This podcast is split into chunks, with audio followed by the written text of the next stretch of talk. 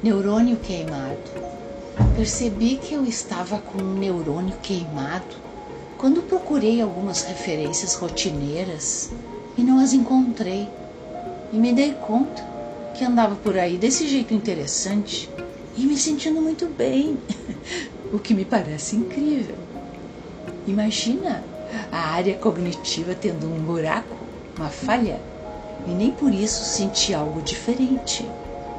Não me preocupei muito e, na verdade, até gostei, porque logo passei a imaginar que o faltante ou sobrante estava me favorecendo de certo modo.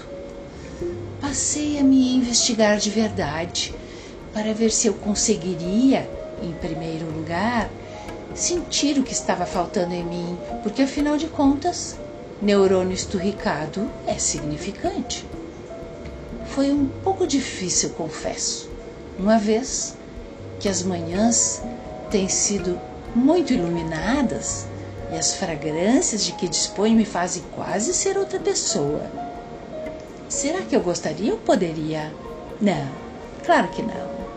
Já está de bom tamanho me reencontrar depois de todo esse tempo na Terra. Continuei pensativa, que sempre foi minha característica e cada vez mais ela se aproxima e cada vez mais fico feliz de ter esse reencontro. E então surgiu algo mais conveniente para analisar e ter clareza do que andava me rondando sem que eu me desse conta com rapidez. Na sequência, não consegui enxergar com nitidez o que foi embora com aquele dito cujo componente do meu cérebro. Mas a intuição me diz que se escafederam coisas do baixo clero, fiapos que me atrapalhavam, e apareceu em seu lugar um lindo espaço azul, ensolarado e calmo. Deu para ver com muita pureza e alegria que o meu espírito se elevou a emoção está acionada e pulsante. As saudades age como um bálsamo curador. A presença se tornou etérea. Desconhecidos ocuparam um lugar importante na vida e no coração. Os minutos perderam pouco o sentido.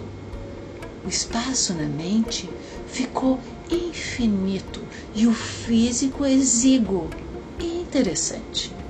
A natureza agradeceu, o sol continua animado, a lua vem sempre romântica, os astros mais do que alinhados. Esse neurônio se sacrificou para deixar vaga para a fé e a esperança.